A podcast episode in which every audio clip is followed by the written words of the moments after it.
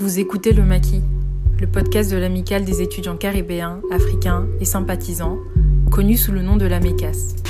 Nous sommes une association étudiante panafricaine affiliée à l'Université de Paris 1 Panthéon-Sorbonne.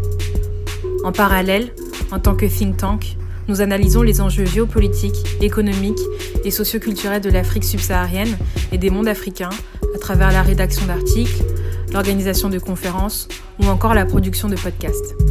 Cette année, nous ouvrons un pôle solidaire qui a pour but de mettre en place des actions sociales en direction des personnes les plus fragiles et marginalisées de nos communautés africaines et afrodescendantes, ici à Paris. Si vous avez une sensibilité pour le panafricanisme, que vous portez un intérêt pour les questions d'économie, de politique, de sécurité, de genre, de culture, de société en Afrique subsaharienne et dans les mondes afrodescendants, que vous soyez étudiant, étudiante ou jeune professionnel, n'hésitez pas à rejoindre notre équipe. N'hésitez pas à lire nos articles, à regarder nos vidéos, à écouter nos podcasts, à tout simplement suivre notre actualité. Je vous souhaite une très bonne écoute.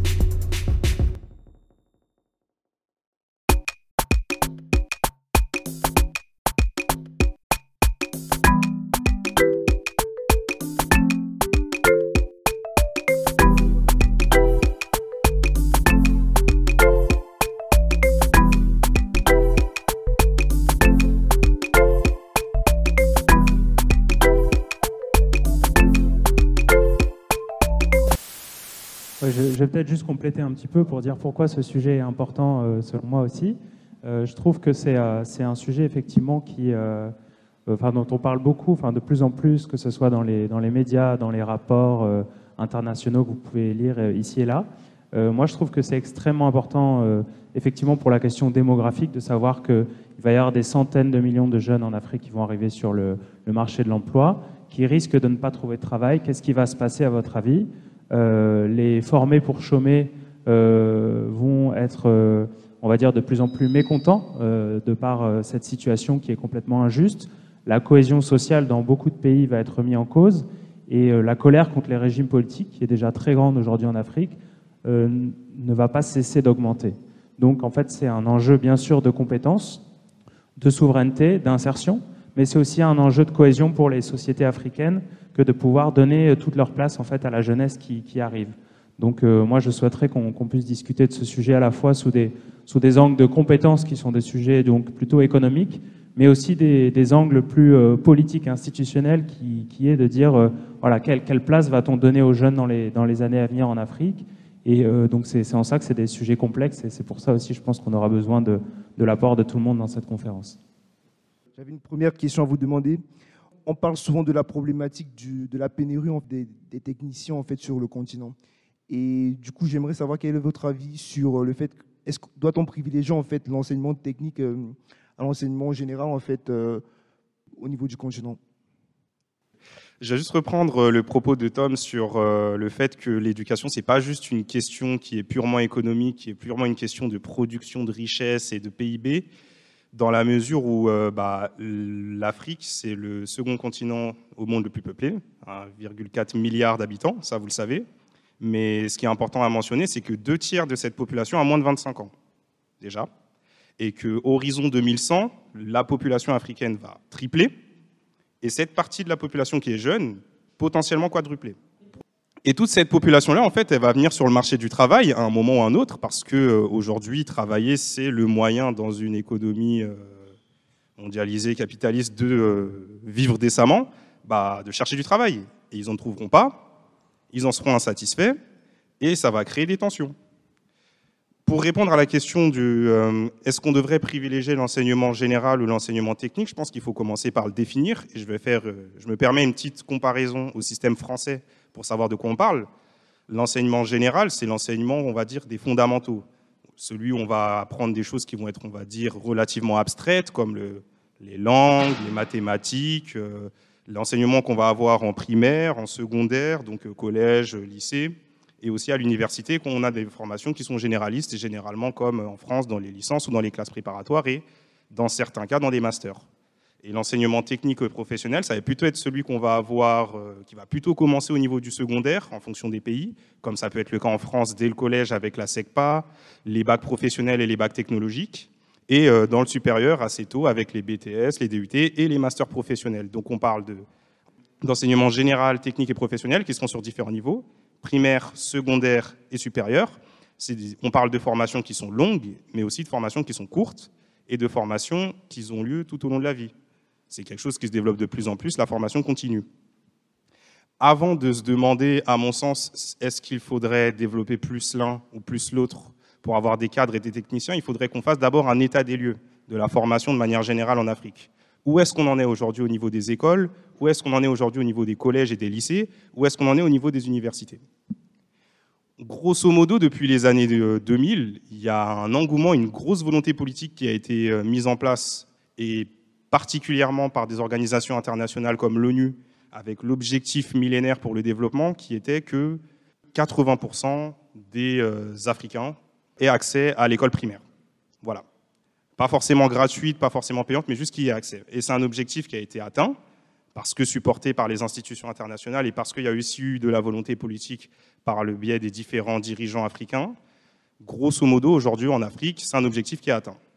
Mais ça a été un objectif qui ne s'est pas fait euh, au détriment de la qualité de la formation. Parce que euh, bah, quand je prends le cas par exemple du Kenya, où euh, à l'heure actuelle, il y a un taux de, scolarisation nette en école primaire qui est de 84%, donc 84% des enfants vont à l'école primaire. Ce qu'il faut savoir, c'est que grosso modo, sur ces 20 dernières années, la qualité de cet enseignement primaire, il a baissé. Aujourd'hui, il n'y a que 20% des Kenyans qui rentrent au collège qui présentent les attendus en termes de qualité de lecture. Et ça, c'est un problème. Et c'est quelque chose qui se répercute aussi sur la suite de leur formation, parce qu'après, bah, ces, ces euh, collégiens qui vont ensuite, pour la plupart, rentrer au lycée, mais pas tous, parce que bon, 80% des personnes vont à l'école primaire, mais il faut savoir que grosso modo en Afrique, il n'y en a que 36 qui vont dans l'équivalent du collège-lycée.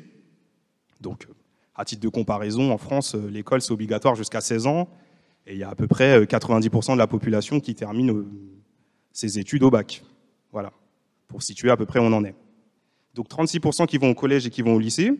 Encore une fois, cette massification, elle s'est faite au détriment de la qualité. Et ça va être la même chose pour l'université parce que bah, là, on va vraiment avoir que 8% de la population qui va y arriver. Dans certains pays, ça va être un petit peu plus. Je pense au Sénégal où c'est 11%. Mais il faut comprendre que quand on parle d'enseignement supérieur en Afrique, que ce soit général ou professionnel, on parle que d'une élite c'est vraiment pas quelque chose qui aujourd'hui est accessible, contrairement à ce qu'on retrouve aujourd'hui en Occident et en particulier dans le cas ici de la France. Euh, oui, je vais abonder dans, ton sens. Ça va être terrible parce qu'on risque d'être souvent d'accord.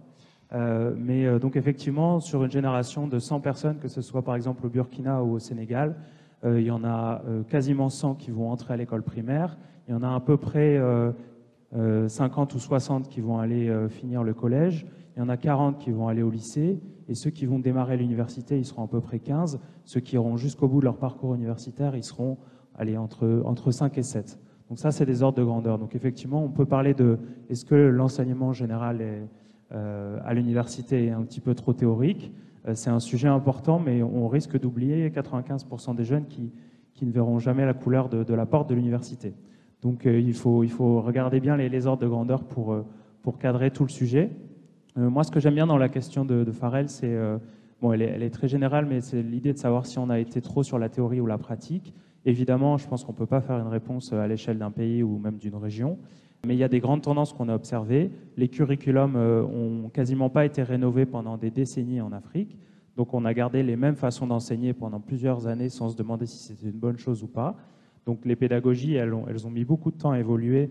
Elles sont pendant très longtemps restées basées sur effectivement euh, la leçon magistrale plutôt que la démonstration et la pratique. Euh, si vous regardez euh, au niveau des universités, c'était très bien montré dans la vidéo, effectivement, on a gardé un système qui était focalisé sur les sciences humaines, les sciences sociales. Ça coûte pas cher de remplir un amphi de sociologie à l'université de Anta Diop de Dakar. Ça coûte beaucoup plus cher d'ouvrir une nouvelle classe pour former des médecins. Donc, je pense que c'est aussi une partie de la réponse, c'est qu'on a maintenu à peu près les, budgets d'investissement public pour les universités. Donc euh, pour les grandes universités de, sciences sociales, ce n'était pas forcément un problème. On a, on a dire, tassé les gens dans les amphis. Et par contre, effectivement, pour les filières qui sont plus techniques et qui demandent plus de spécialisation et qui demandent surtout des investissements dans les équipements, là, il n'y a pas eu du tout les efforts suffisants pour pouvoir agrandir la taille des classes. Donc aujourd'hui, effectivement, on va avoir 80% de jeunes qui vont aller étudier l'histoire, la sociologie ou les langues, et seulement 20% qui vont essayer de devenir ingénieur, médecin ou technicien dans une industrie donnée. Donc ça, ça a été effectivement un gros problème. Je pense que je, terminerai aussi par dire euh, euh, le déficit de notoriété de l'enseignement professionnel. Ça, c'est un sujet qui, touche beaucoup de pays en Afrique, mais en fait qui touche euh, plein de pays dans le monde. C'est-à-dire qu'on est persuadé, et parfois à juste titre, que les écoles professionnelles qui vous permettent de vous former assez rapidement sur un métier, plutôt que sur une compétence assez abstraite, ce type d'école a, vraiment souffert de, notoriété très, très négative. Elles ont été sous-investies par les pouvoirs publics, sous-équipées. Euh, donc les personnes en fait, qui, qui vont euh, faire le choix d'aller dans ces écoles professionnelles en Afrique, euh, en général, sont les personnes qui n'ont pas eu d'autres options possibles sur la table. Et il y a un cercle vicieux qui s'est installé évidemment, puisque plus vous envoyez des étudiants, on va dire, qui n'ont pas eu d'autres options, plus vous dégradez en fait la qualité de l'enseignement, les effets positifs qu'il peut y avoir à mélanger des étudiants de très bon niveau et de moins bon niveau dans des filières, et plus vous allez détériorer l'attractivité de, ces filières. Donc euh, là aussi, on est aussi euh, sur un système qui euh, a trop privilégié en fait les filières universitaires, sans se poser la question de savoir si les personnes étaient formées pour l'économie d'aujourd'hui. Et on n'a pas assez passé de temps à, investir et à redonner en fait toute la place aux écoles professionnelles qui devraient en fait accueillir des, millions de jeunes chaque année, mais qui ne le font pas. Et donc finalement, cette question qui est de se demander est-ce qu'il faudrait privilégier l'enseignement technique et professionnel pour avoir plus de techniciens, plus d'ouvriers, et donc finalement plus de personnes capables de construire de maisons, plus d'infirmiers, euh, mais aussi des cadres, plus de personnes étant capables de, de, je dirais, euh, concevoir et poursuivre un projet de création de routes. Bah, il faut d'abord se poser la question de est-ce qu'on est capable d'avoir un pays où une grande partie des personnes sont capables d'avoir une formation primaire et secondaire de qualité qui ensuite leur permettent d'aller vers un secteur ou un autre? Ça, c'est le préalable, un enseignement pour tous. Et après, ensuite, se poser la question du euh, est-ce qu'on va plus vers du général ou est-ce qu'on va plus sur du technique? Même si dans l'absolu, les deux ne sont pas incompatibles. Mais c'est vrai qu'en Afrique, il faut noter que dans la plupart des pays, et il y a des cas spécifiques qui sont assez éloquents, l'enseignement technique et professionnel est, euh, très très massivement sous-investi, chroniquement. Et euh, bah, les autorités publiques sont un peu plus frileuses à investir dans ces champs-là parce que bah, ça demande plus d'argent d'avoir euh, un établissement dans lequel on va former des gens à de la physique nucléaire parce qu'ils ont besoin de faire des travaux pratiques. Et donc on a besoin de machines, de matériel. On a besoin de personnes qui soient formées à enseigner ses compétences et à les faire pratiquer. ça, ça coûte plus d'argent que d'avoir 400 euh, étudiants dans un amphithéâtre avec un professeur euh, en sciences humaines et sociales qui va enseigner des théories datées de 40 à 60 années sans vraiment prendre euh, le temps de mettre en place des, travaux un peu plus pratiques. Déjà, merci pour vos interventions. Et du coup, je vais peut-être renchérir déjà sur une question en précisant bien sûr que vous pouvez à tout moment poser vos questions. Euh, en gros, si par exemple, moi je suis actuellement étudiant en terminale euh, dans un pays, disons le Cameroun par exemple, je m'appelle Oona, et du coup j'ai mon bac et je, me, je veux savoir quelle filière en fait où je peux avoir des débouchés une fois après quelques années en fait.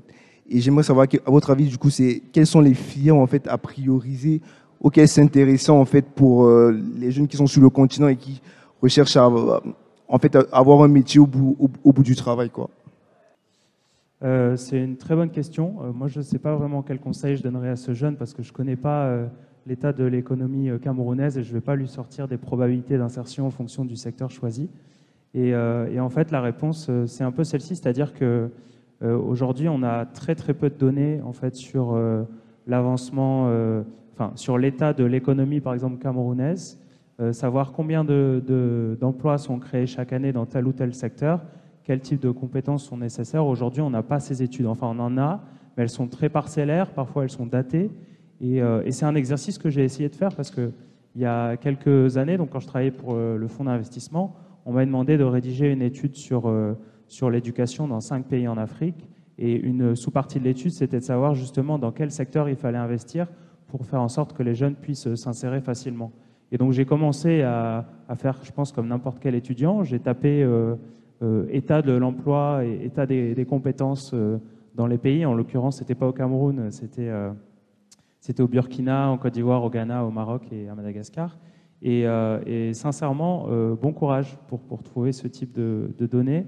Donc ne, ne, ne, vous lancez pas dans un mémoire sur sur la création d'emplois dans, l'industrie euh, des services, euh, enfin dans, l'industrie ou dans les services au Cameroun, parce que vous allez avoir sacrément du mal à trouver de la littérature et à trouver des données fiables. Donc euh, le problème, c'est peut-être celui-là, c'est-à-dire que c'est peut-être au pouvoir public, à l'État, de prendre en main le sujet en essayant de mieux connaître en fait sa propre économie et ensuite d'orienter, de piloter le système universitaire, le système d'enseignement technique et professionnel en fonction des données qui vont être récoltées. Alors ça n'a rien de facile. Euh, je ne dis pas que c'est quelque chose qui pourrait se faire euh, se construire en trois ans, mais en fait, je pense que bah, l'éducation du futur, c'est aussi une éducation qui est un petit peu plus connectée aux besoins de l'économie. Ça ne veut pas dire qu'elle doit 100% répondre aux besoins de l'économie, parce qu'il y a des enjeux de l'éducation qui dépassent largement le cadre économique, c'est ce qu'on disait tout à l'heure. Mais je pense que le pilotage doit vraiment euh, se nourrir de données beaucoup plus fiables. Donc aujourd'hui, on sait qu'on doit former 1000 médecins au Cameroun plutôt que 100 par an. Euh, c'est un petit peu le sujet aussi du numerus clausus en France, si on fait le, euh, point avec l'actualité ici. Euh, et, donc pour faire ça, il faut absolument faire des études beaucoup plus poussées. Il faut faire en sorte que les décisions d'ouverture, de fermeture d'universités ou de filières techniques, elles soient faites vraiment en fonction de ces données, pas simplement en fonction d'effets de mode ou d'effets, on va dire, de, choix qui n'ont rien à voir avec des choix rationnels par rapport à tout ça. Vaste question et euh, franchement c'est vraiment quelque chose qui revient beaucoup quand on écoute les reportages des euh, jeunes Africains qui se sont lancés dans des études dans leurs pays respectifs, du moins ceux qui ont eu la chance parce qu'encore une fois c'est une élite. Euh, ils étudient dans ce qu'ils peuvent étudier et la plupart du temps c'est des sciences humaines, notamment dans les pays de l'Afrique de l'Ouest, mais pas forcément en République démocratique du Congo, pays que j'ai étudié. Et franchement c'était un sacré boulot de réfléchir à cette question du euh, dans quel secteur privilégier la formation et du coup, si on est étudiant, dans quel secteur se former parce qu'en fait, il euh, n'y bah, a pas de données. Et c'est un peu le nerf de la guerre dans la mesure où, un peu comme Tom le disait, euh, bah, les États aujourd'hui, en l'occurrence, à ma connaissance, en RDC, il n'y a pas d'institut statistique qui permette de faire de la prospective macroéconomique ou en gros de comprendre quelles sont les dynamiques dans une grande échelle économique pour savoir dans, quoi il faudrait plus investir et donc du coup où est-ce qu'il faudrait euh, orienter la formation? Il n'y a, pas du tout ce travail qui est fait. L'initiative généralement elle vient pas uniquement mais notamment en partie des institutions internationales, pas que mais concrètement. Et il y a un peu, comme Tom le disait, cet effet de mode qui est que bah, qu'on va estimer que là euh, l'enseignement technique et professionnel, bah, on pense que c'est bien, du coup on va investir dans ça, ça va être supporté par des institutions, du coup on va le faire, mais euh, encore une fois, dans quel secteur, euh, on ne sait pas encore. Et bah, aujourd'hui, euh, pour un jeune Camerounais qui veut éviter le chômage, il n'y a pas vraiment de possibilité, si ce n'est d'avoir du réseau. Et aujourd'hui, c'est ce qu'on constate sur le terrain. Du moins, quand je discutais avec des personnes que j'ai interviewées, qui représentaient des syndicats de jeunes travailleurs ou qui représentaient des employeurs, ils disaient que dans les faits, dans un pays comme la République démocratique du Congo et à Kinshasa, la seule assurance pour avoir un travail, c'est d'avoir des gens qui travaillent dans des industries, c'est d'avoir des gens qui travaillent dans la fonction publique, qui vont euh, assurer un poste euh, pour, euh, bah, pour toi en fait. Après, dans les faits, aujourd'hui, je pense que les États devraient pas mal se focaliser sur ce qui fait la force de leur économie, et en l'occurrence, dans beaucoup d'États africains, c'est l'agriculture, l'industrie agroalimentaire, qui est importante à développer parce que c'est quelque chose qui pourrait être intéressant euh, au niveau de la croissance, euh, mais aussi au niveau, euh, je dirais, de l'autosuffisance alimentaire, parce que bah, si on investit dans la formation d'ingénieurs agronomes, dans la formation de techniciens et d'ouvriers dans cette industrie d'une manière ou d'une autre, c'est quelque chose qui va croître. Et donc, de fait, euh, on va arriver dans une situation où euh, bah, des personnes vont avoir du travail dans ce secteur de l'industrie et donc vont avoir, de pouvoir, euh, vont avoir de quoi pouvoir vivre. Et on sera dans une espèce de cercle vertueux où bah, les Africains, enfin les Congolais en l'occurrence qui travailleraient dans l'industrie agroalimentaire auront un travail et permettraient à des gens d'avoir de quoi manger à un prix décent et ainsi de suite. je vais juste compléter aussi la, la, réponse parce que là on a parlé très macro, on a parlé secteur, filière, compétences au niveau national. Et ensuite, la question que se pose peut-être un lycéen, ça va être de savoir quelle école choisir une fois qu'il a choisi son secteur ou le type de métier qu'il voudrait faire. et là encore, c'est, franchement, c'est super compliqué parce que euh, je ne sais pas si vous avez eu l'occasion de vous promener euh, dans des grandes capitales euh, comme Dakar, Abidjan. Vous avez mais, du marketing partout pour rejoindre des écoles, les grandes écoles de management, les grandes écoles d'informatique. C'est vraiment une guerre maintenant. Je parle d'écoles privées surtout. Hein. Et c'est devenu en fait très difficile de choisir son établissement. Et là encore, il y a, très peu de données hein, qui vont vous permettre de faire un choix éclairé. C'est-à-dire que vous allez peut-être choisir en fonction de la réputation, mais la plupart des établissements euh, ont été créés il y a 5 ou il y a 10 ans maximum, donc la réputation, elle n'est pas forcément établie. Euh, et puis vous allez euh, choisir ensuite sur des éléments plus marketing ou bien sûr des éléments de prix. Mais le prix est rarement ou pas toujours corrélé avec la qualité de, votre diplôme. Donc la question en fait de, l'établissement aussi pour le lycéen va être complexe. Et, là aussi, je pense qu'il y a un enjeu de données. Moi, j'aimerais beaucoup qu'il y ait un service public euh, euh, qui permette d'aider les jeunes en fait, à, mieux connaître la qualité des établissements qui sont sur le marché, hein, que ce soit du public ou du privé, à renseigner en fait, euh, la capacité de, l'établissement à insérer ses diplômés. Et il faudrait qu'en fait, on puisse accompagner et surtout inciter les établissements à mieux insérer en fonction de, leur performance à insérer leurs diplômés. Elles pourraient avoir des avantages ou des désavantages fiscaux, par exemple moi, j'aimerais beaucoup en fait, qu'on puisse euh, imaginer des politiques publiques qui euh, pensent beaucoup plus à la capacité de ces établissements à insérer plutôt juste que euh, la, capacité à diplômer. Parce que le diplôme, finalement, ne dit pas grand-chose, ne dit pas suffisamment. Et donc, il faudrait qu'on puisse avoir cette information pour n'importe quelle famille, qu'elle puisse faire son choix aussi en fonction de, la probabilité ensuite d'avoir une chance de, s'insérer sur le marché du travail et donc de choisir un établissement qui fait bien son travail par rapport à tout ça. Je serai assez bref, juste pour, euh, parce que c'est vrai qu'on parlait beaucoup euh, de très grande échelle, mais pour vous donner un ordre d'idée, si on prend le cas, euh, d'un jeune Congolais qui est relativement bien loti et du coup qui a validé son cycle d'humanité, qui serait l'équivalent du lycée au Congo, dans les faits, il n'a que le bouche à oreille pour savoir qu'est-ce que vaut une formation dans la capitale. Et bon, déjà, il faut savoir que quand on est dans une zone urbaine, on a déjà beaucoup plus de chances d'aller à l'université parce que quasiment toutes les universités sont dans les grandes villes. En l'occurrence, c'est le cas à Kinshasa, mais pas uniquement euh, au Congo. Mais euh, bah, entre les universités publiques qui ont commencé à avoir une...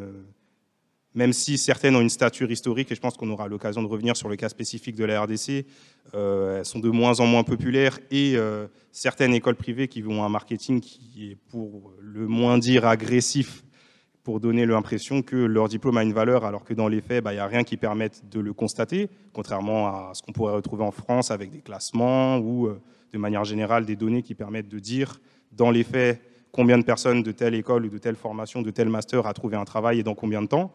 Bah, il n'y a, vraiment rien qui permet de le dire. Donc, généralement, les gens ils vont à l'université euh, qui pensent être la bonne. Dans le privé, il y en a beaucoup, beaucoup, beaucoup, beaucoup. Du coup, c'est compliqué de, de, savoir en fait euh, qu'est-ce que vaut l'un, qu'est-ce que vaut l'autre. Et au final, ils vont là où ils peuvent, là où ils peuvent se le permettre. Euh, et c'est vrai que ça peut sembler comme étant une évidence, mais c'est pas gratuit. L'enseignement supérieur en Afrique, c'est pas gratuit. La plupart des universités à Kinshasa, l'année coûte 800 dollars. Et il est bon de rappeler qu'aujourd'hui, en moyenne, un Congolais, sur toute une année, à Kinshasa, il n'en touche que 1000. Donc c'est un investissement considérable. Ça, ajouté au fait que les dites meilleures écoles privées ont des formations qui ont des prix astronomiques, qui peuvent aller parfois jusqu'à 8000 dollars. Je veux dire, il y a des formations supérieures en France qui coûtent beaucoup moins cher. Alors, euh, enfin, il suffit juste de se rappeler à peu près combien on gagne au Congo et combien on gagne en France pour se rendre compte que c'est vraiment impossible.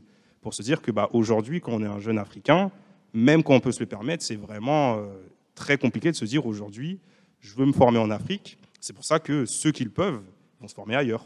Parce qu'après, quand ils reviennent en Afrique avec un diplôme européen, états-unien, chinois, euh, canadien, bah, ils ont quand même, euh, on va dire, ce pseudo-gage de j'ai fait ma formation à l'étranger, c'est plus ou moins toujours mieux que ce qui se fait en Afrique, même si dans les faits, ce n'est pas vraiment le cas bonjour à tous. Merci beaucoup pour vos, euh, pour vos interventions. Et je vous rejoins totalement sur le fait que le, les pouvoirs publics doivent jouer un rôle très important sur l'éducation en Afrique. Mais finalement, aujourd'hui, on se rend compte qu'ils ne le font pas spécialement, malgré les initiatives des organisations internationales. Et donc, finalement, ça revient à se dire peut-être, enfin, c'est une question assez ouverte, et on pourrait se demander comment est-ce que le secteur privé, notamment les fonds d'investissement, par exemple, qui était, enfin, le fonds dans lequel euh, vous avez travaillé, qui est spécialisé dans les sujets d'éducation, comment est-ce qu'il finalement pourrait vraiment accompagner de manière euh, effective le système euh, éducatif africain. Et aussi, je voulais juste revenir un petit peu sur la vidéo qu'on a vue au, euh, au, début, enfin, à, l'ouverture. Et c'est vrai que les, euh, les, formations en sciences sociales sont parfois privilégiées. Et par exemple, notamment, il parlait du fait que beaucoup d'étudiants se tournent vers des études germanophones ou de civilisation anglaise. C'est parce que finalement, la plupart des étudiants africains, dans leur tête, et on ne peut pas leur en vouloir, mais se disent qu'après le bac, la plupart veulent partir. Après le bac, la plupart des euh, étudiants, ils se disent mieux vaut partir pour avoir de la chance, euh, pour avoir de la chance en revenant euh, de, trouver un travail. Et encore, en revenant, c'est vraiment le, on se rend compte que finalement c'est vraiment le réseau qui fonctionne en Afrique parce que même en revenant avec un, diplôme des États-Unis ou de la France ou de n'importe où, si on n'a pas de réseau, on aura beaucoup de difficultés à, à trouver, euh, à trouver du travail. Euh, merci beaucoup pour, euh, pour cette belle question. effectivement, moi, je, me permets de répondre sur la première partie. Donc, comment on peut accompagner le secteur privé de, l'éducation pour qu'il puisse remplir son, rôle? C'est une question que je me suis beaucoup posée quand, du coup, je travaillais dans le, le fonds d'investissement, puisque on essayait vraiment de savoir quel rôle nous on pouvait jouer en tant qu'accompagnateur, parfois actionnaire aussi de ces écoles, ou simplement soutien financier.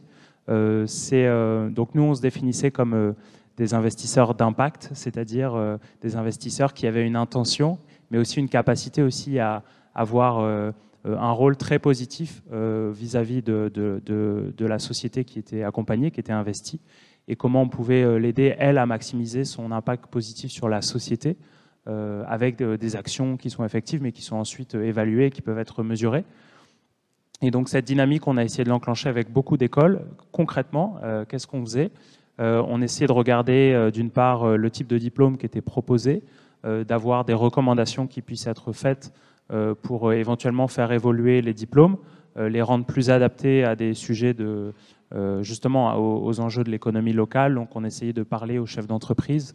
On demandait ah est-ce que vous avez entendu parler de cette école? Est-ce que les diplômés sont bons ou pas? Qu'est-ce qui leur manque? Donc typiquement, l'investisseur, euh, dans ce cas-là, il pouvait euh, tenter d'être une passerelle euh, entre, on va dire, l'école et son environnement économique, puisque l'investisseur aussi, il a souvent le même langage que les entrepreneurs, il a le même langage que, on va dire, les grands patrons ou que les personnes qui sont vraiment dans, les sujets économiques. Et du coup, il peut aller essayer de, de, comprendre un peu le type de compétences qui sont recherchées, le type de comportement aussi qu'on va attendre de la part des étudiants, parce qu'on on en parle souvent, mais la, thématique qui revient beaucoup, celle des soft skills, qui est de dire euh, euh, on a besoin d'étudiants qui sont prêts à travailler, qui sont opérationnels, qui ont les bons comportements, euh, qui savent se, se, comporter dans le monde de l'entreprise avec les bons codes, etc. Ça, ça revenait tout le temps aussi. donc du coup, une fois qu'on sait qu'il y a ce type de problématique, on essaye aussi en tant qu'investisseur de proposer des solutions. Donc, ah, on va vous financer des, personnes qui vont intervenir au niveau des formations euh, pour faire du coaching euh, des étudiants. On va vous aider à mettre en place des ateliers de rédaction de CV. On va vous mettre en place ou vous donner les moyens d'organiser plus de salons, plus de passerelles avec euh, les employeurs, ce, genre de choses.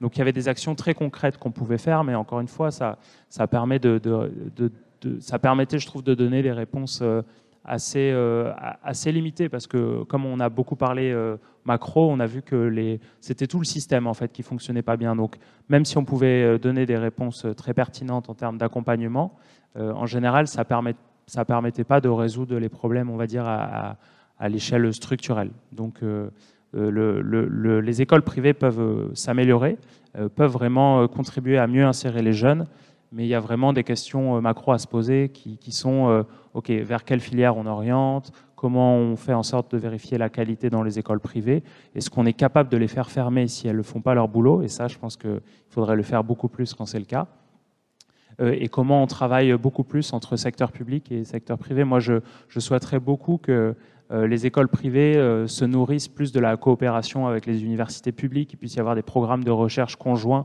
beaucoup plus réguliers, qu'il puisse y avoir des passerelles plus faciles entre une filière universitaire et ensuite un master spécialisé dans une école. Donc je pense aussi qu'il y a un enjeu culturel qui est de rapprocher le public et le privé. Ça, c'est pas forcément aux investisseurs de le faire, mais ils peuvent peut-être peut-être jouer un rôle quand même. Moi, je vais avoir un avis qui sera un peu plus critique sur la question, parce que je pense que même si les établissements d'enseignement supérieur privés ont un rôle à jouer dans la formation des cadres, notamment des cadres congolais, même si c'est bien fait, ça reste que une solution à la marge du problème, parce que euh, c'est un problème qui est endémique, qui commence dès le primaire, qui suit au secondaire et qui va jusqu'au supérieur, et les entreprises, aussi vertueuses elles veulent se montrer, leur objectif reste de faire du profit. Voilà. Et quand on veut faire du profit, bah, on n'investit pas dans le lycée ou dans le collège parce que c'est pas rentable. Donc il y a des prérogatives qui, je pense, de fait, ne sont que la mission des États parce que c'est bénéfique pour tout le monde d'avoir un enseignement primaire, secondaire qui soit qualitatif, pour ensuite avoir des formés euh, des, étudiants formés qui vont ensuite devenir des techniciens ou des cadres, peu importe que ce soit dans le privé ou dans le public, mais il y a des étapes à prendre qui sont euh, nécessaires à faire et pour la majeure partie d'entre elles, notamment le financement d'une école, qu'elle soit gratuite ou euh, payante, peu importe, de qualité pour tous, seul l'État peut le faire parce que seul l'État est en position de le faire. Après, les établissements privés, l'avantage c'est qu'ils ont des fonds. Généralement, ils les trouvent assez aisément comparés euh, aux institutions publiques, on va dire il y a un réel jeu à faire dans la coordination entre les formations qui sont proposées par les établissements privés et les établissements publics pour qu'on puisse avoir un pilotage et donc se dire, par exemple, à l'échelle d'un État comme la RDC, OK, aujourd'hui, on a envie d'investir dans notre agriculture, du coup, on veut tant d'agriculteurs, on va faire en sorte qu'il y ait tant de personnes qui viennent du privé, tant de personnes qui viennent du public. Le problème, c'est qu'il faut arriver à faire asseoir les personnes qui dirigent ces entreprises de formation, les personnes qui dirigent les établissements euh, supérieurs, donc les ministres de l'enseignement supérieur, et les faire discuter. Aujourd'hui, ce n'est pas le cas. Aujourd'hui, euh, les investisseurs font les choses de leur côté, ils vont là où il y a du profit, parce que c'est ce qu'ils font, c'est leur métier, et c'est normal. Et euh, grosso modo, euh, pour le cas de Kinshasa, les écoles privées font que de la gestion. On forme des cadres à foison, mais on n'a pas d'ingénieurs agronomes. On forme des managers, mais on n'a pas bah, d'ingénieurs en pétrochimie. Et enfin, un exemple qui était assez éloquent, euh, j'ai en fouillant en fait dans les différentes sources que j'ai utilisées pour avoir euh, pour faire la rédaction de mon rapport, je suis tombé en fait sur le cas d'une école privée de médecine qui formait des étudiants pour devenir médecins sans travaux pratiques.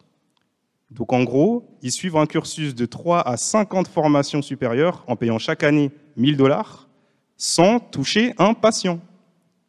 Et vu que le business model y tient et qu'il n'y a personne qui vient leur taper sur pour leur, taper sur les doigts pour leur dire vous faites n'importe quoi, vous arrêtez, bah, ils n'ont pas forcément intérêt à faire autre chose.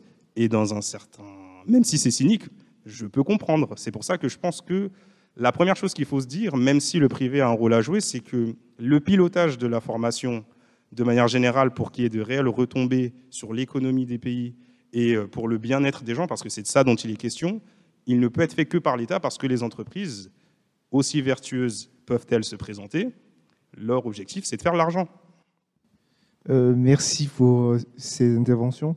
Euh, peut-être avant de prendre la prochaine question, je vais juste renchérir un peu sur ce débat. Et en gros, en fait, pour vous, à quelle réglementation doivent soumettre en fait les établissements privés concrètement, genre pour à quelle réglementation? En gros, comme tu disais tout à l'heure, les établissements privés, ils peuvent en gros faire un peu ce qu'ils veulent actuellement euh, et mettre le prix, le prix qu'ils veulent quoi. Et aussi un peu ce que tu disais, rapport en fait qualité-prix en fait au niveau de l'éducation. Et je voulais savoir en gros comment est-ce qu'on pourrait réglementer de telle sorte qu'on puisse aussi contrôler en fait ce qui est fait dans le privé et voir aussi dans le public. Je pense que les réglementations, pour la plupart, dans la plupart des pays, elles existent déjà. Parce que contrairement à ce qu'on pourrait croire euh, dans les ministères, euh, dans les pays en Afrique, ça bosse. Enfin, à temps partiel, mais quand même. Et euh, bah, il y a des standards qui ont été écrits, il y a des rapports qui ont été rédigés. Je suis tombé sur des rapports de 300 pages rédigés par les ministères de l'enseignement supérieur en, RDC, de, de l'enseignement primaire, technique et professionnel, et il y a des standards qui existent. Après, pour assurer le contrôle, il faut de la main-d'œuvre, il faut des fonctionnaires pour le faire. Et ça coûte de l'argent. Et les États ne veulent pas mettre cet argent, ou du moins ils n'en ont pas la capacité. Après, pourquoi? C'est une autre question. Mais euh, les standards existent déjà. Après, quel standard, quelle réglementation, ça, je pense qu'il faut voir au cas par cas dans différents États. Et il y a une question de concertation parce que je pense que ce n'est pas forcément des décisions qui doivent être prises seules par les autorités publiques, mais il faut aussi comprendre que la vie n'est pas tout beau tout rose. Il y a un rapport de force.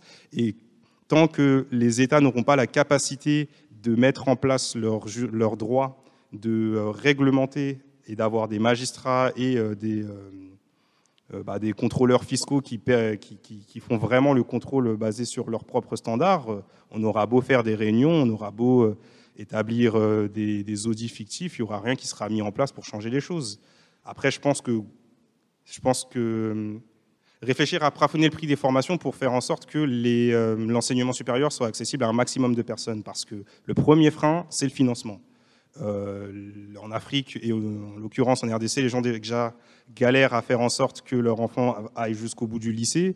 Si en plus de ça, ils doivent payer le double, le triple, voire le quadruple pour une année d'université, sachant que grosso modo, on considère que tu es relativement bien fermé que quand tu as fait 8 ans à l'université à Kinshasa, bah, c'est pas possible. Donc euh, ça, je pense que ce serait une première, première piste euh, d'amélioration, le prix. Et euh, pour le pilotage, ça se fait dans la concertation. oui, moi je vais dire, je suis d'accord avec toi, il faudrait appliquer déjà les réglementations et les référentiels. Mais malheureusement, ces référentiels ne sont pas toujours adaptés. C'est-à-dire qu'on va demander aux universités et aux écoles de respecter certains critères euh, mais ces critères sont pas toujours pertinents en fait pour savoir si l'école fait bien son travail. C'est-à-dire est-ce qu'elle prépare les jeunes pour trouver un emploi? Euh, je vais vous donner un exemple très concret. Donc, euh, je reviens sur sur euh, la start-up dans laquelle je travaille. Donc nous, on, essaye de former des jeunes au, numérique, donc euh, tout ce qui est métier de développement de sites internet, d'applications, le digital marketing, donc vraiment tous les métiers qui sont assez accessibles en fait, puisqu'ils ne nécessitent pas forcément des, formations très longues. Et donc c'est vraiment une, opportunité assez importante pour, pour les jeunes. Euh, et à Madagascar, on a essayé de respecter le, référentiel, donc on a été toqué à la porte du ministère. ils nous ont envoyé un dossier de, 50 pages à remplir on l'a fait. Ensuite, on nous a renvoyé au niveau de, la commune euh, locale. Euh, elle nous a demandé un autre dossier à remplir. Elle nous a fait euh, des jolies factures à peu près à l'équivalent de 400 ou 500 euros à payer à l'État. Donc c'est à peu près 10 fois le SMIC malgache, juste pour vous donner un ordre de, grandeur. ensuite, on va nous demander d'aller voir une autre administration. Et, en termes de référentiel, on va nous demander si on a des, des professeurs pardon, qui sont doctorants si oui, euh, combien d'années d'expérience ils vont avoir euh, et puis, grosso modo, on va regarder la qualité de nos infrastructures. Est-ce qu'elles sont à peu près correctes? Est-ce que vous avez des toilettes dans l'école? Alors, c'est des, des, sujets qui sont importants. Euh, mais je pense, pour savoir si notre start-up, notre école fait bien son job, on devrait plutôt nous demander de savoir si on a déjà parlé à des employeurs du secteur de l'économie numérique, si on s'est déjà posé la question de savoir si on avait les bons langages informatiques qui étaient enseignés, euh, si on était en capacité euh, d'accompagner les jeunes euh, sur les soft skills, si on avait déjà pensé à organiser des espaces de dialogue entre les employeurs et les étudiants. Bref, tous ces critères qui, moi, me paraissent très importants ne figurent absolument pas dans les référentiels ou dans la réglementation qui est imposée par l'État à Madagascar. Donc, il faudrait probablement mieux faire respecter pardon, les réglementations, mais je pense surtout qu'il faudrait les changer pour qu'elle soit beaucoup plus euh, adaptée en fait aux enjeux donc d'insertion et notamment à savoir si on forme des jeunes qui oui ou non pourront trouver du boulot. Donc il faut inventer des nouveaux critères et ensuite il faut les faire respecter par toutes les écoles, qu'elles soient publiques ou privées. Euh, alors moi ma question elle est, elle est vraiment vaste on va dire puisque la question que je vais poser elle va toucher un peu tout. du coup moi j'aimerais savoir votre point de vue par rapport à la question que je vais vous poser. Je pense que le vrai problème en soi, c'est euh, la médiocrité de nos gouvernements, puisque, comme vous avez dit, Non, la médiocrité. La médiocrité euh, de, de nos gouvernements africains, puisque enfin, l'éducation, c'est quand même la base euh, d'un pays. Et euh, bah déjà, le fait que le gouvernement n'investisse pas assez dans l'éducation, ça dit, déjà grande chose sur nos gouvernements, enfin bref. Mais donc du coup aussi, il y a un problème dans le système éducatif. Je trouve que le système éducatif africain, il recopie trop le système européen, qui n'est pas du tout adapté euh, bah, à l'Afrique. Enfin, on ne peut pas former euh, des RH alors qu'il n'y a quasiment pas d'entreprise en Afrique. Enfin, ils, vont servir à quoi? Enfin, rien du coup, ils vont, enfin, ils vont servir à rien. Donc du coup, premièrement, je pense que le problème, c'est qu'il faut qu'on arrête de copier euh, les systèmes éducatifs des pays développés, alors que nous, on, ne l'est pas. déjà, il faudrait que, comme vous avez dit, avoir des agriculteurs, des ingénieurs, des médecins plutôt que de se former, euh, plutôt que de former des RH alors qu'on n'a pas, on n'a pas assez d'entreprises. Euh, deuxièmement, euh, même si on forme ces gens, c'est vrai qu'il n'y a pas assez d'investissement en Afrique. Ça veut dire que même si on va former par exemple des RH, il n'y aura pas d'entreprise de RH. Donc du coup aussi, dans ce côté-là, il y a aussi un vrai problème d'investissement. Et surtout, même s'il y a des entreprises, il y a aussi le problème de la corruption et du clientélisme. Moi, je suis congolaise et je connais très bien ce problème du clientélisme, même pour des choses basiques, c'est-à-dire, euh, je sais pas, euh, je sais pas, faire une déchetterie. Ce serait, un, ça serait aider tout le monde. Enfin, on aiderait euh, à ce qu'il n'y ait plus d'érosion et tout et tout. Et eh ben, la commune, elle va nous mettre des cales. Enfin, comme Tom, je pense, a dit. Enfin, va nous poser plein de questions, nous demander de payer certaines choses, alors qu'en soi, ça, ça, aiderait tout le monde de créer une déchetterie, mais il y a toujours ce problème de corruption, de... Ils veulent euh, se nourrir, en fait. Comme vous avez dit, ils veulent vraiment gagner de l'argent. Donc, du coup, est-ce qu'on peut vraiment avancer avec, un, avec des gouvernements pareils, en fait? Enfin, moi, je pense qu'on ne pourra pas avancer correctement avec des gouvernements pareils. Et est-ce que le privé, en fait, ce serait la seule solution Du coup, enfin, parce qu'avec nos gouvernements, franchement, je ne vois pas, même si on donne toute notre volonté du monde, je ne vois pas comment on pourra euh, avancer correctement. Euh, très juste remarque sur la médiocrité des différents euh, gouvernements africains, pas tous, mais en bonne partie. Après, il n'y a pas le choix, dans la mesure où pour l'instant, aujourd'hui, c'est eux qui sont au pouvoir, et sauf projet de révolte populaire, va falloir faire avec. Ce qui est intéressant sur la question de la médiocrité du gouvernement sur cette question, c'est plutôt qu'il n'y a pas de... Ce que j'ai senti, en tout cas, quand je, je travaillais sur le cas de la RDC, c'est qu'il n'y avait pas de vision on se posait pas nécessairement la question. J'avais le sentiment en fait qu'on se posait pas nécessairement de qu'est-ce qu'on veut faire de l'école en RDC. Comme à un moment en France, on s'est posé la question de qu'est-ce qu'on veut faire de l'école en France. Et aujourd'hui, on sait que grosso modo, l'école en France, on va dire euh, le vecteur des valeurs républicaines, euh, la voie vers l'égalité des chances avec son lot de succès et d'échecs, mais il y a un projet. Euh, bon, après, ça a nuancé dans une certaine mesure parce que formellement, c'est quelque chose qui a été revu récemment. En l'occurrence, en RDC, il faut savoir qu'il euh, bah, y a une volonté de réformer l'enseignement sur le papier depuis 2014. En fait, euh, il y a une loi 4 qui a été promulguée sous le gouvernement de Kabila qui promeuvait déjà la transformation du système universitaire congolais actuel qui se fait grosso modo trois ans de graduat, deux ans de licence qui sont cinq ans de formation générale pour ensuite avoir un DES, diplôme d'études supérieures, de 2 à 3 ans, qui va constituer la, euh, professionnalisation et la spécialisation euh, euh, au système LMD, licence, master et doctorat. Bon, ça c'était en 2014. En 2016, ça a été enrichi par un rapport qui établissait une stratégie sectorielle de l'éducation et de la formation en RDC, avec trois objectifs. Avoir une éducation inclusive qui permette la croissance du pays, avoir une éducation de qualité et avoir une éducation dont la gouvernance est transparente. Donc en théorie, sur le papier, l'objectif est, euh, là, il est présent. Et euh, dans la foulée, grâce à un projet financé en partie par la Banque mondiale, encore, euh, ces réformes sont censées être mises en place, horizon 2025.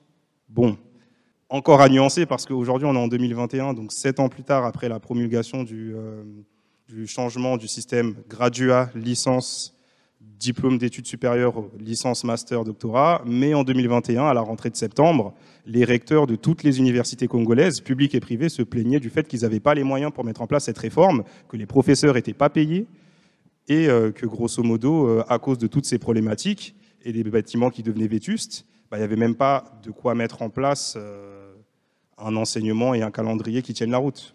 Donc encore une fois, la question des priorités. L'MD, c'est bien, payer les profs, c'est mieux. Maintenant, pour euh, répondre à la question du euh, privé, je ne pense pas que l'investissement privé, ce soit une fatalité dans la mesure où, euh, étant donné que les gouvernements seraient médiocres, il faudrait uniquement se baser sur les initiatives privées. On peut s'en inspirer, on peut les encourager, mais par essence, les entreprises, leur objectif, c'est de faire du profit. Ils vont pas à aucun moment se coordonner pour mettre en place on va dire, euh, un système qui permettrait à ce que dans la société, tout le monde ait accès à l'école, parce qu'ils n'y aient pas spécialement intérêt. Et même si dans leur communication, ils pourraient faire croire que c'est le cas, je ne dis pas ça pour diaboliser, leur objectif, ça reste de faire du profit. Ils peuvent faire le choix de le faire en essayant d'avoir une formation de qualité qui permette à des Congolais et aussi à des personnes dans d'autres pays de trouver du travail, comme ils peuvent faire le choix, comme la plupart, malheureusement, des universités qu'on peut retrouver euh, au Congo ou même dans d'autres pays, bah de juste de profiter, euh, on va dire, euh, du manque d'information, de la naïveté et de la complaisance des autorités locales pour faire payer des formations à un prix très onéreux à des étudiants qui ont de l'ambition, sans forcément leur promettre des perspectives. Oui, moi je vais, je peut-être juste revenir sur deux points qui m'ont marqué dans ta question. Le fait de savoir si on avait trop copié en fait le système euh, on va dire, académique ou universitaire euh, français ou francophone, en tout cas, qui, était plutôt euh, qui avait été créé en Europe.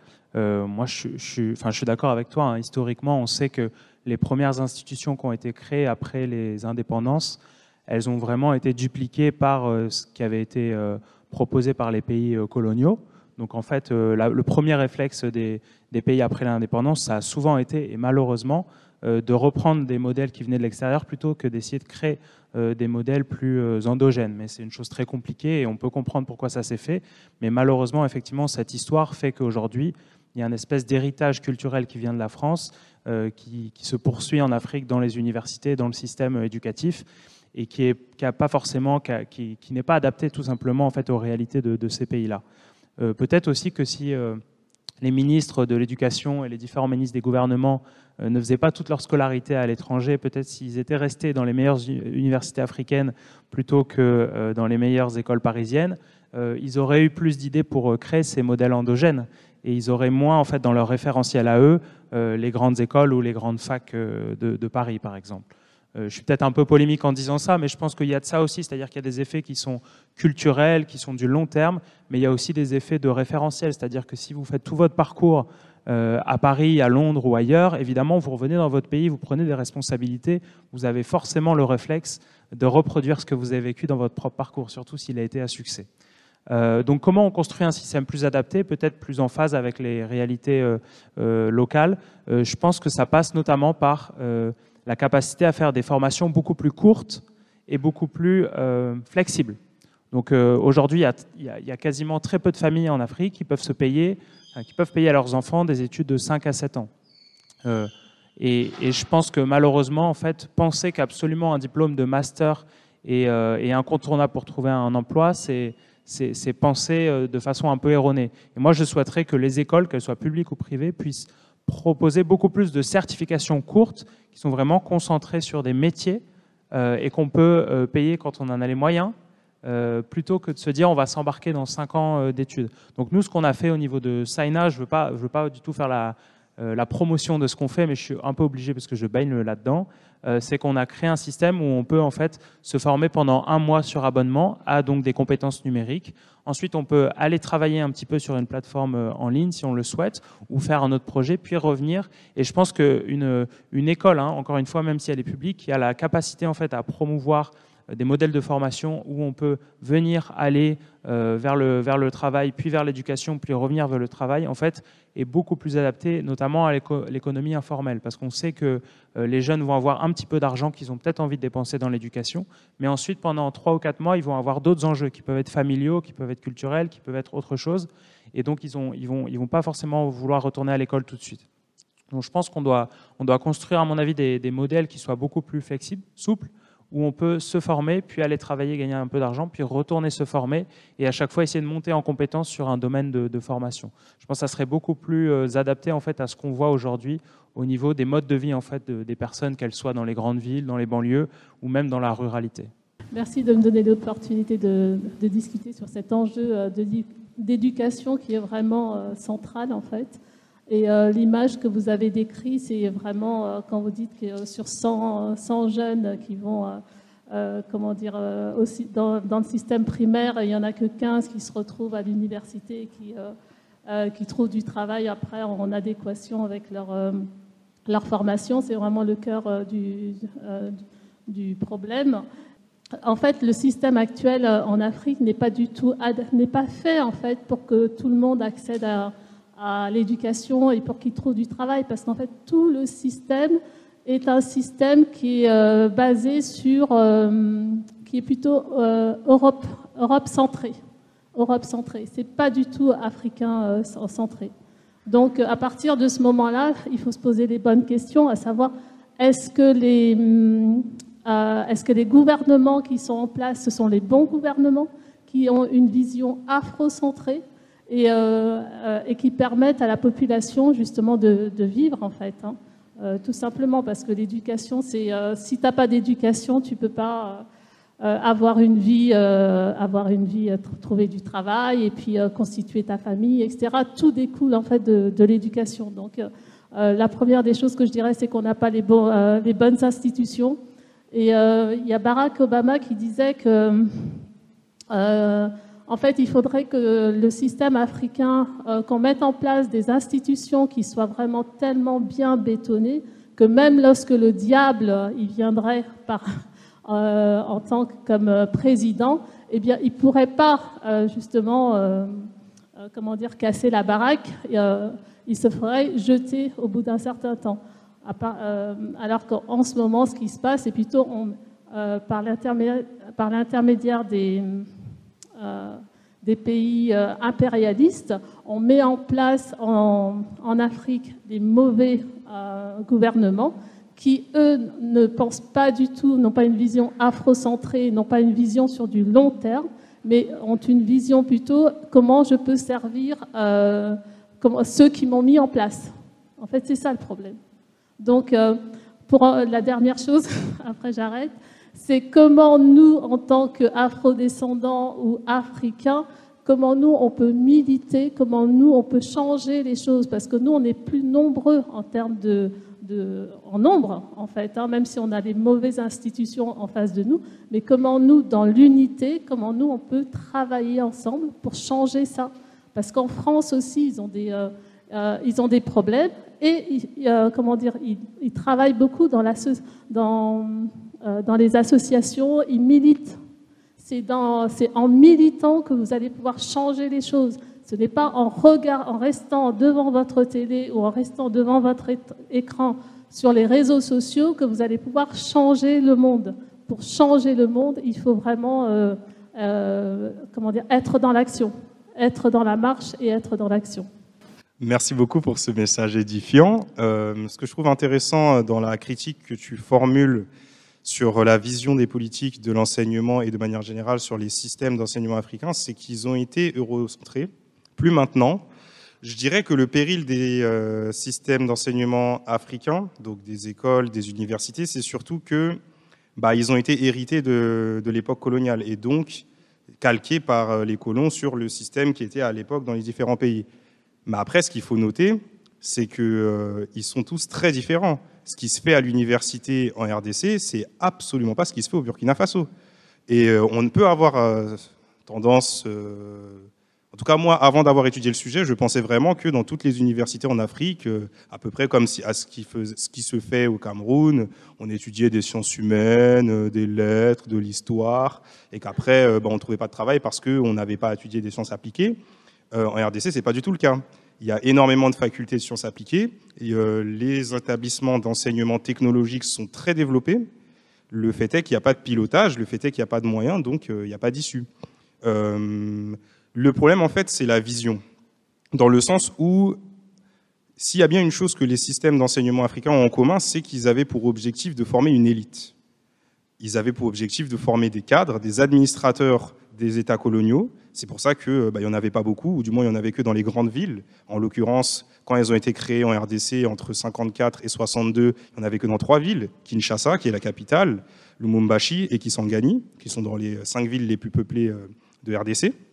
Euh, et, c'est là, je pense que c'est en cela que réside une bonne partie du problème. Euh, on veut avoir une, du moins, le gouvernement affiche une volonté d'avoir une éducation qui est inclusive, mais à aucun moment ne prend les leçons du passé en se disant que jusque-là, on n'a fait que promouvoir une formation qui est élitiste. Élitiste de fait parce qu'il n'y a pas beaucoup de formation, il n'y a pas beaucoup d'établissements, et même quand ils se sont décuplés, ils sont tous au même endroit, ils sont trop chers et élitiste de fait parce que euh, bah, c'est toujours les mêmes qui y vont, même s'ils ne trouvent pas de travail après, certes, c'est toujours les mêmes qui y vont.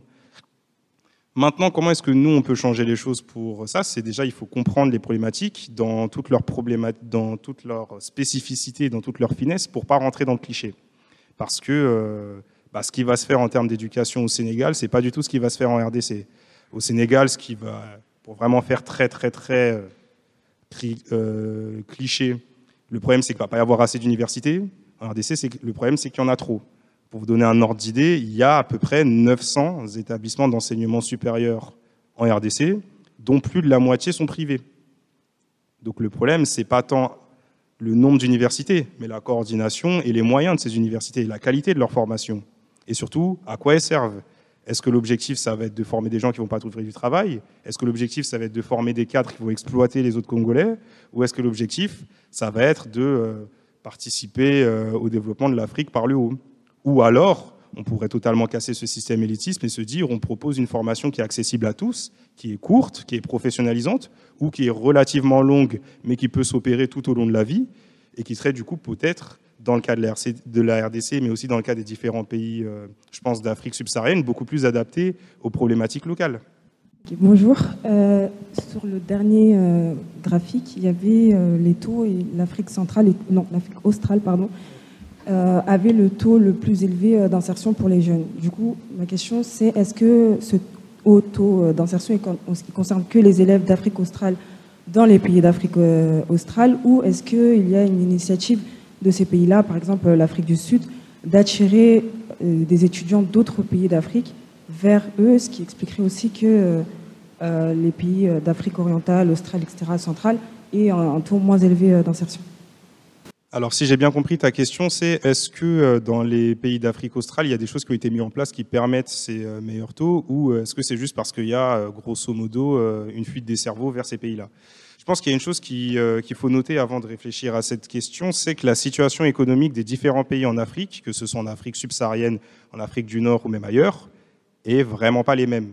Euh, L'Afrique du Sud, le Maroc et l'Égypte sont des pays qui sont beaucoup plus riches en proportion que la RDC, le Botswana ou même le Burkina Faso. Donc on n'est pas du tout au même niveau du développement économique, on n'est même pas du tout au même niveau de la transition démographique. Les Algériens, par exemple, sont beaucoup plus vieux que les euh, Nigérians ou euh, les Botswanais. Donc, euh, c'est des choses qui sont à prendre en compte.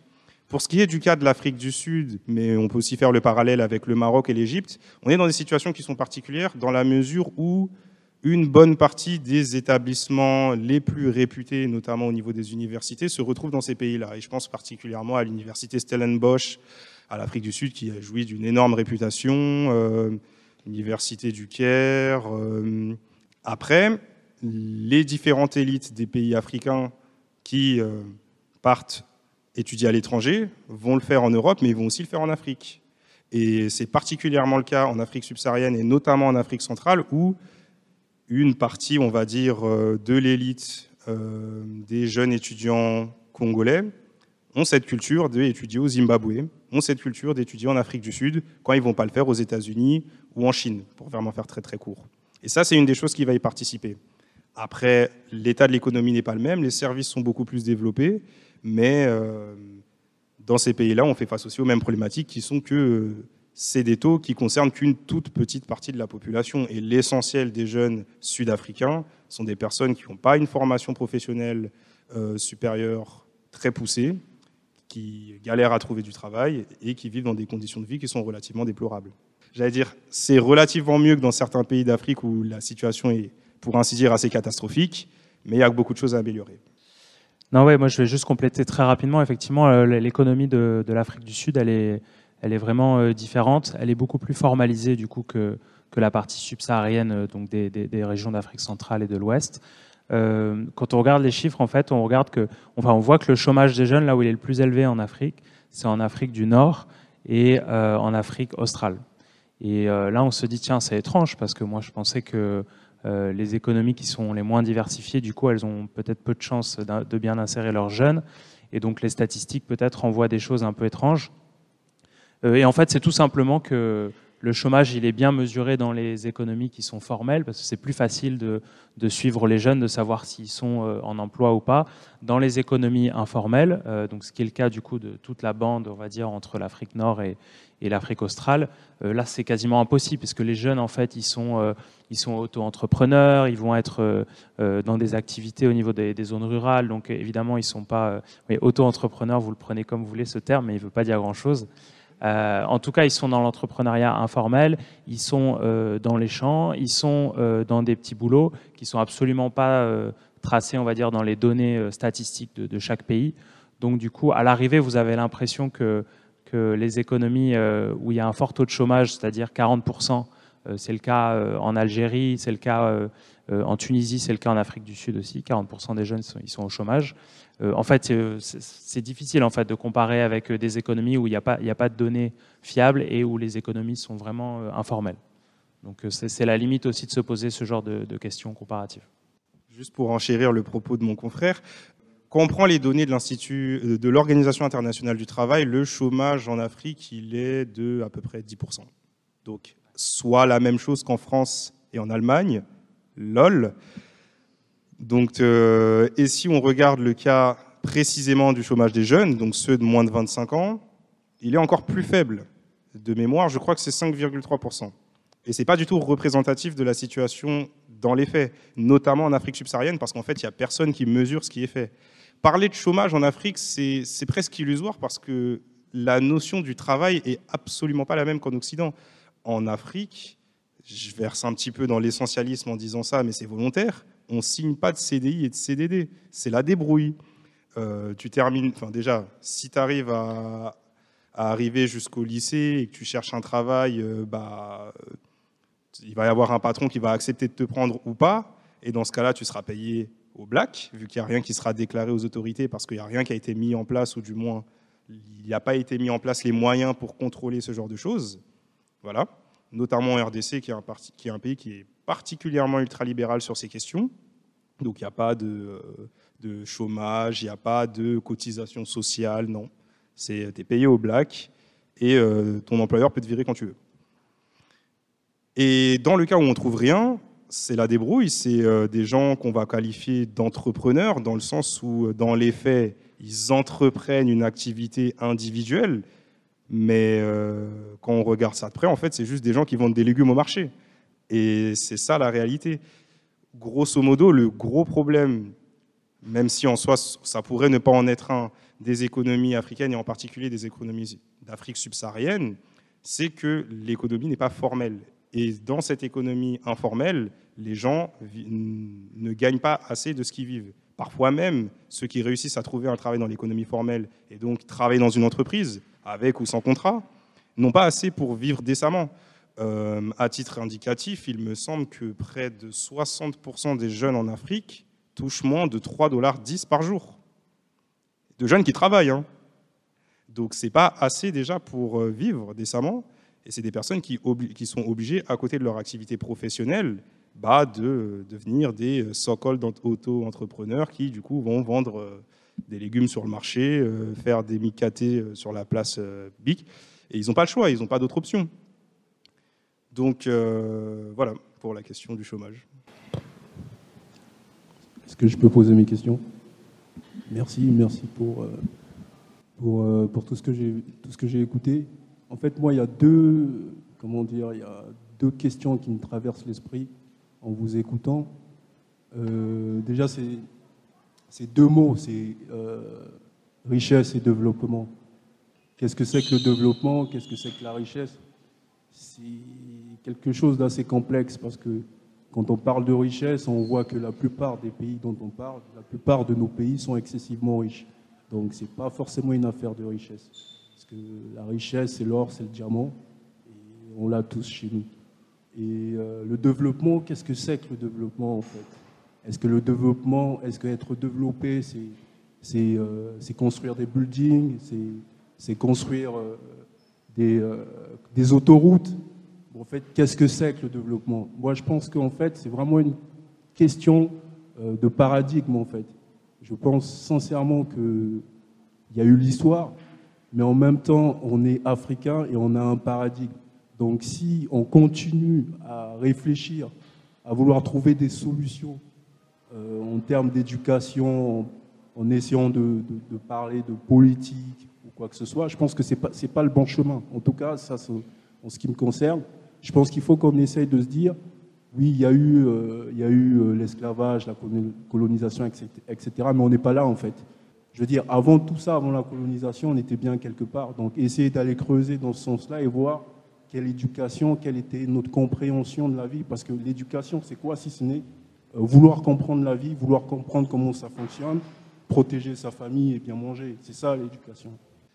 Très intéressante question que tu poses et merci de la poser, même si toutes les questions sont les bienvenues. Je pense que si je devais donner une définition euh, consensuelle de la richesse, c'est l'ensemble des ressources qui sont à disposition des hommes, des ressources qui vont être naturelles, comme euh, les ressources minières comme on les connaît, l'or, ainsi de suite, les ressources naturelles qui vont être, on va dire, d'ordre agricole, les arbres, les plantes, toutes ces choses, mais aussi les ressources humaines, les, compétences qu'on développe, euh, toutes ces choses en fait qui permettent d'une manière ou d'une autre de participer au développement, c'est-à-dire au fait qu'on part d'un certain point d'une économie et d'une position d'un pays où on va avoir par exemple une activité pour deux personnes et cette activité, par euh, des mécanismes que je ne vais pas expliquer jusque-là, euh, par le développement euh, de cette richesse, va ensuite être décuplée. Maintenant, la question du paradigme, elle est intéressante parce que c'est une question qui se pose justement avec la question de la colonisation. Je ne suis pas anthropologue et je n'ai pas envie de, de faire de l'ultra-crépidarianisme, donc de parler de choses que je ne sais pas. Mais à ma connaissance, la manière de gérer la chose publique, la manière de gérer les ressources était absolument pas la même avant la colonisation qu'après la colonisation. Maintenant, ça s'est dit. Aujourd'hui, on est dans un système relativement capitaliste où, euh, grosso modo, pour vivre décemment, il faut avoir de l'argent. Pour avoir de l'argent, il faut travailler. Maintenant, on peut en sortir, c'est possible. On peut s'adapter et faire en sorte que les gens y vivent mieux. Il y a des solutions qui existent dans les deux sens, mais là, pour l'instant, dans le cadre de cette conférence, on réfléchissait plutôt à la question du réformisme, même si, dans le fond, moi, je ne suis pas forcément d'accord avec ça, même si, bon, c'est pas la question. Là où je voulais en venir, c'est euh, la question du développement, elle est intéressante, même si on n'est pas dans le paradigme, j'ai envie de dire, néolibéral de l'économie, qui se voudrait être euh, investir euh, dans les activités et laisser libre cours au marché, blablabla. Bla, bla. Parce que, de fait, aujourd'hui, dans les pays africains, les gens ne vivent pas décemment parce que les ressources ont été partagées de telle sorte à ce qu'une grande partie de la population les ait pas. Et on a deux options. Soit on les développe pour faire en sorte qu'un maximum en est en ruisselant ou en se décuplant, soit on les partage. On peut faire les deux en même temps. C'est ça la question de la richesse et du développement. Mais c'est vrai que c'est intéressant de, de, se poser aussi la question du paradigme, parce que sinon, ben, on va juste se dire il faut plus d'écoles parce qu'il faut plus de travailleurs, parce qu'il faut plus de croissance, sans poser la question du euh, où est-ce que va cette richesse? Parce qu'aujourd'hui, euh, la richesse en Afrique, il y en a, et en particulier dans un pays comme la RDC, où je vous le rappelle, quatrième exportateur d'or, la moitié des réserves de cobalt, une bonne partie des réserves du monde de coltan, qui sont des minerais rares qui permettent euh, le développement d'industries à haute valeur ajoutée. Mais ces ressources, aujourd'hui, du fait de mécanismes néocoloniaux, se retrouvent pas dans la main des Congolais. Donc, après, on peut encore les exploiter et donc les développer. Mais je pense que dans ce développement, il est intéressant, à juste titre, comme tu l'as évoqué, de se poser cette question du pour qui on le développe, comment on le développe. Euh, moi, j'aime beaucoup aussi cette question qui est, très vaste, mais qui du coup peut permettre euh, pas mal de, de réflexions. Euh, ce qui est intéressant, c'est de voir aussi l'histoire du mot développement, à partir de quel moment on a commencé à l'utiliser pour parler des pays qui étaient dits sous-développés. donc direct, il y avait en fait un espèce de présupposé à dire le développement, c'est ce qu'a réussi à faire un certain nombre de pays et ce qu'a n'a pas réussi à faire un certain nombre d'autres pays. Donc déjà, je trouve qu'il y avait un biais déjà dans le, terme dès le départ, c'était que en fait, le développement, ça permettait de séparer le monde en, deux cases, ceux qui étaient développés et ceux qui ne l'étaient pas encore. Euh, donc il y, a, vraiment toute une histoire en fait de, ce terme qu'il faut regarder, ce que ça voulait dire dans les années 60 où en fait des développements c'était PIB, c'était la même chose. Dans les années 80-90, euh, les gens ont commencé à dire en fait développement c'est développement humain, donc c'est euh, l'éducation, la santé. Et petit à petit voilà la définition du développement elle a évolué, on a intégré de plus en plus de critères et je suis sûr que dans, les cours d'économie du développement, etc., on, peut puiser vraiment euh, pas mal de, réflexions là-dessus. Moi, ce qui me paraît important, et c'est un mot que tu as, prononcé mais différemment, tu as dit décemment, moi j'aurais dit dignité. Donc le développement, pour moi, c'est la capacité à apporter euh, une vie digne, en fait, euh, à toutes les personnes qui forment un groupe. Donc la dignité, c'est quoi? C'est pouvoir se nourrir, c'est pouvoir se soigner, c'est pouvoir s'éduquer, et c'est aussi pouvoir faire ses propres choix. Et donc ça, ça implique aussi la construction de la, démocratie, puisque tu participes en fait au choix collectif euh, de ton groupe. Donc euh, la dignité et le développement, pour moi, c'est vraiment euh, les sujets qui vont toucher à l'éducation, à la santé, mais aussi du coup à, la démocratie. Et en fait, ce qui est intéressant, c'est de se poser ces questions qui sont des questions de philosophie politique. Moi, j'ai beaucoup lu Amartya Sen quand j'étais étudiant parce que je trouvais qu'il se posait plein de questions sur le développement. Il proposait le terme de capacité pour dire c'est la capacité des personnes à faire des choix en fait. Donc le développement, ça serait peut-être tout simplement étendre l'éventail des choix d'une personne. Si une, si une personne, elle ne subit que des déterminismes, en fait, elle ne vit pas dans un pays développé, puisqu'elle ne peut jamais faire ses propres choix. Mais c'est une définition qui est assez individualiste, parce que, comme l'a rappelé aussi mon, confrère, il y a des choix qui sont collectifs. Le choix de modèles de société, euh, le choix culture, enfin, la construction de la culture, etc. Tout ça, ce n'est pas des questions d'individus, c'est des questions de, de groupe.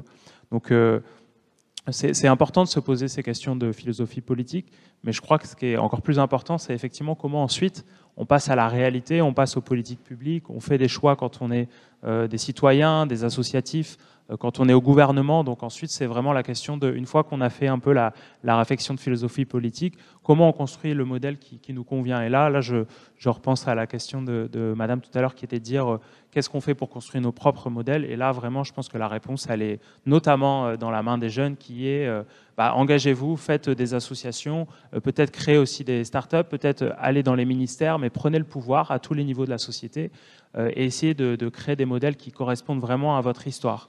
Et donc là, là je, pense qu'il faut vraiment repuser aussi dans, sa propre histoire, euh, mettre en avant tout ce qui a été effacé par la période coloniale, mais en fait qui, correspond à l'histoire de l'Afrique, pour essayer de, poursuivre en fait cette trajectoire. Donc euh, philosophie politique, c'est vraiment important, mais ensuite euh, il faut repasser à sa propre histoire et faire des choix beaucoup plus concrets qui, correspondent à, en fait à, à l'histoire d'une nation ou à quelque chose comme ça. Je vais juste demander à nos intervenants leur mot de fin pour conclure en fait euh, cette conférence Je pense que la question de l'éducation, elle est assez éloquente parce qu'elle met en exergue les problématiques de la mise en application de politiques publiques sur des questions qui sont collectives. L'école, euh, c'est une question qui concerne tout le monde parce qu'on va tous, j'imagine, en fonction des choix des différents individus que j'ai face à moi, avoir des enfants. Et euh, il y a un moment, on va se demander dans quelle école je vais la mettre. Est-ce que je veux faire, est-ce que je veux l'amener à l'école, c'est éminemment une question qui est collective et éminemment une question qui est politique. Et justement, questionner les choix, questionner les politiques mises en place ou non par le gouvernement, par les gouvernements africains, ça permet aussi de prendre conscience que c'est pas juste une question d'école, c'est une question de, système dans lequel on est pour essayer de comprendre en fait ce qui fait qu'aujourd'hui on se retrouve là. Et dans le cas de l'école, c'est particulièrement parce qu'on n'a pas changé les choses depuis l'époque coloniale, parce qu'il n'y a pas eu la volonté, parce qu'il n'y a pas eu les moyens, ou que parce que quand il y a eu ces moyens, ils ont été dilapidés pour des raisons qui me dépassent. Et qu'aujourd'hui, quand on veut faire des choses, ces initiatives, la plupart du temps, elles viennent d'en haut, des institutions internationales. Et pour être très caricatural, les gouvernements africains vont ensuite se féliciter de mettre en place des politiques qu'ils n'ont pas décidées et qui peinent à mettre en place des politiques sans forcément questionner les citoyens sur ce qu'ils veulent. Il n'y a aucun moment où on demande aux Congolais quelle école vous voulez, à quoi est-ce que vous voulez que l'école ressemble, à quoi vous voulez que serve l'école? Et ce n'est pas juste une question économique, ce n'est pas juste une question de croissance, développement et d'argent. En France, l'école elle a un rôle très important dans la constitution de nos valeurs, dans la constitution de notre rôle de citoyen. Ça pourrait être aussi le cas en Afrique, ou pas. Il faudrait que la question soit posée aux Africains. Et donc la question que je me pose aujourd'hui, c'est est-ce que le privé a un rôle à jouer? Peut-être, mais je pense surtout que les États ont un rôle plus fort à jouer dans le, pilotage, mais force est de constater que jusque-là, ils n'ont pas voulu le faire. Donc je pense que quelque part, même si ce n'est pas de notre faute, en tant que jeunes afrodescendants, en tant que jeunes africains, qui avons été éveillés par ces problématiques grâce à une géniale conférence organisée par des personnes très charmantes, je pense qu'il faut qu'on prenne ces sujets à bras le corps pour essayer de, mettre en place euh, bah, des choses concrètes. Et ça peut passer de la réforme et de l'entrisme en entrant dans les différents gouvernements africains et en essayant de changer les choses de l'intérieur, jusqu'à une révolte populaire pour essayer de faire table rase de systèmes qui, de fait, ne fonctionnent pas, pour essayer quelque chose de totalement différent. Maintenant, qu'est-ce que vous voulez faire? À vous de voir. Euh, je crois que la, la conclusion était parfaite, donc j'ajouterai rien de plus.